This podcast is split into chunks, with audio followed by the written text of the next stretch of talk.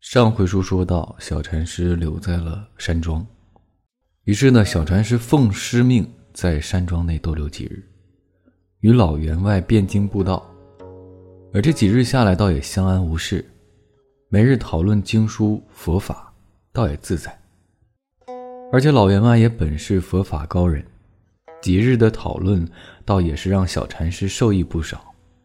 而小禅师这一住，竟然整整住了一个月。却说这一晚，小禅师正在房中安睡，却听门外叠纸弹窗。小禅师慌忙起身，还以为老员外睡不着，又来找他研讨佛法。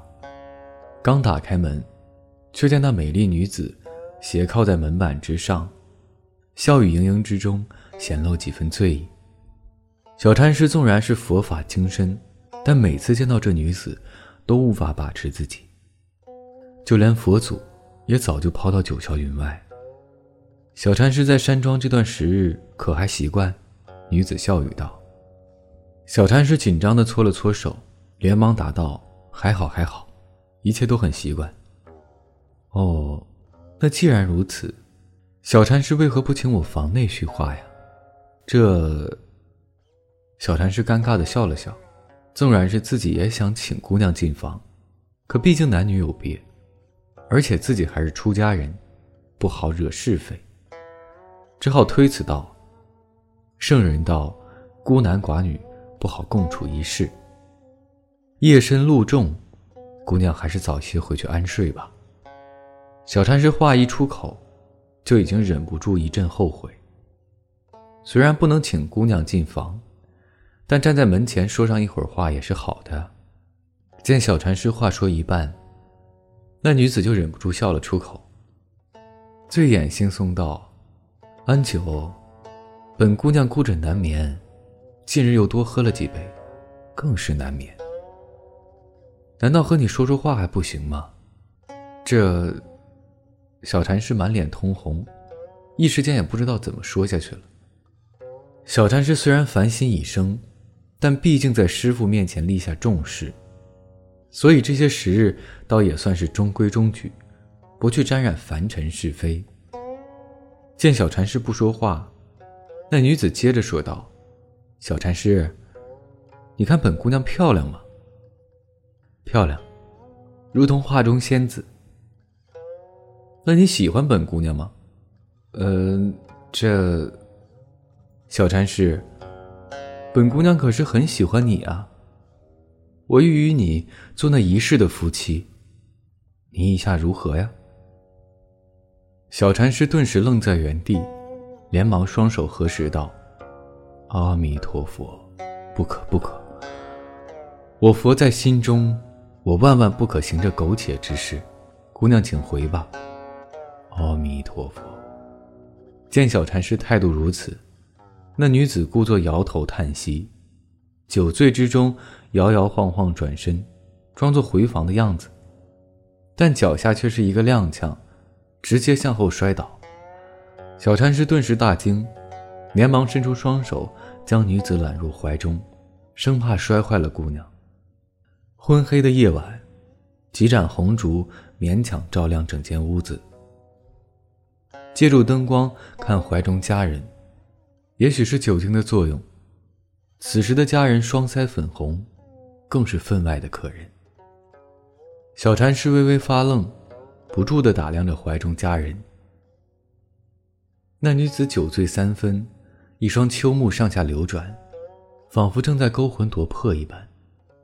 小禅师动了动，似乎想要把女子在怀中摆脱，可那女子却身子一挺，双臂死死抱住小禅师的脖颈，同时。也深深的吻了下去，良久，双唇分开。小禅师，我来问你，佛在何处？九霄云外。佛不是在你的心中吗？我的心中只有你。话毕，小禅师一把将女子抱入怀中，向禅房走去。片刻的宽衣解带，二人便就赤条条的坦诚相对。正所谓灯下看美人，越看越精神。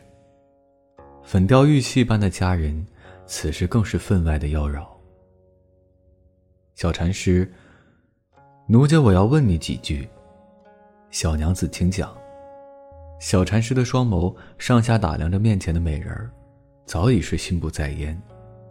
那女子面露娇羞，却坦言道：“听说佛家弟子一心向佛，若是与凡尘女子苟合，沾染上半分的因果，日后必将死于雷霆之下，生生世世永堕沉落。你今日若是与我成就了这夫妻之美，日后可会后悔？”小禅师身子顿时一僵。这句话竟然是自己对师傅立下的重誓。这小禅师一时语塞，不过片刻之后，却是咬了咬嘴唇，狠言道：“实不相瞒，自从我见到小娘子那一刻起，心中就已深深爱上。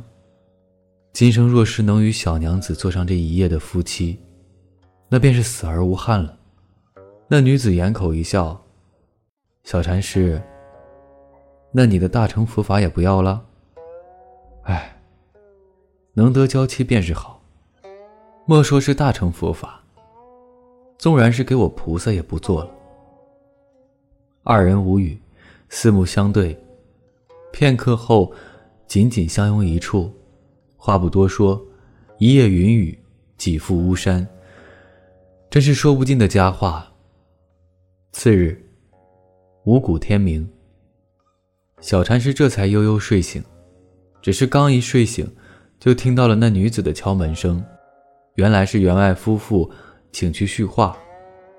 正堂之中，老员外一身喜庆，满脸欢笑，竟要与二人做一场婚事，行周公之礼，做那真正的夫妻。老员外更是许诺。待自己百年归老之时，愿将所有家产、田地悉数交于小禅师手中。小禅师毕竟是出家人，对这钱财本不在意，但既然已经犯了戒，那想必也做不了和尚了，所以干脆答应了员外，留在此处做一个真正的凡尘子弟。虽然是做了凡尘百姓，但小禅师却从未忘记参研佛法。每日里都是诵经礼佛，只有晚上的时候才会变成寻常百姓。至于宅院之事，却从不插手。而这说来也怪，这户人家从不出门，就算出门也是很快就会回来，更没有什么人进府门拜访。可家中的青菜白米却从没有断过，仿佛是吃不尽用不完一般。时光荏苒，岁月穿梭。不觉间，半年就如同眨眼之间匆匆而过，而小禅师也不知为何，身体却是每况愈下，一日不如一日。每天似乎也都没有什么精神，就连诵经礼佛的心也渐渐的消退。每日里就是慵懒的卧在床上，或是与那女子欢好。说来也怪，小禅师的身体虽然是一日不如一日。可那女子却是越发的漂亮，每日里神采奕奕，而且最近几日也不知道怎么了，总是出门，有时几天都不曾见到人影。却说这一日，小禅师在床上躺着乏了，忽然想出去走走，又一想，自从进了这府门半年来，自己还未曾出去半步，就更想出去走走了。想到此处，小禅师强打着精神。穿上衣裳，向外走去。刚出府门，就只见参天的古树遮天蔽日。小禅师心想，半年前看到远处有山庄，就想去山庄走一走，就绕过宅院向后面走去。刚绕过宅院，小禅师顿时一愣。那天晚上所看到的山庄，明明距离自己很远，可如今看来却近在咫尺，真如那小孩所言。走几步就是山庄，小禅师大惑不解，心想可能是那天晚上太过疲累，看错了。小禅师一边安慰着自己，一边回头看向宅院。这一看不要紧，却把小和尚吓得一身冷汗。身后哪有什么宅院，只有一座荒坟罢了。而那荒坟之上，也有一个大大的窟窿，仿佛是什么动物的栖身之所。小禅师大吃一惊，心中想起师傅以前和自己说的妖精幻化人形，骗取男人真阳修炼的事情。越想，小禅师就越觉得蹊跷。之前种种立刻在眼前浮现，看到自己身体如今这个样子，也更是可以肯定了。小禅师被吓得不轻，迈开步子就向前面的山庄走去。而就在此时，不知在哪儿来的一只手，一把就扣住了小禅师的肩膀。夫君，你这是哪里去？快快随我回府！话音未落，就只见一阵黑烟升起。立刻遮住了小禅师的双眼，而小禅师也只觉得一阵天晕地转，转眼就出现在宅院的卧房当中。哎呀呀呀！你这妖媚，竟胆敢迷惑我的魂魄，摄我真阳！我今日与你拼了！小禅师刚刚站稳脚跟，就大骂了起来。怒罢，那小禅师大叫一声，冲了上去，只是不料那女子单手一挥。一道黑气浮现，就将小禅师打翻在床。小禅师自知不能力敌，也不再挣扎，就只是双手合十，心中不断的忏悔，悔恨未听师傅的话，犯了色戒。见小禅师双眼含泪，那女子也是肝肠寸断，哽咽一声道：“我的夫啊，你真是误杀了为妻啊！我何曾摄你真阳？”何曾迷你魂魄？你这妖孽，满嘴胡言！我本修行弟子，一心向佛了。若不是你迷惑了我，我怎能与你做那夫妻？要不是你摄我真阳，我的身体又怎会如此？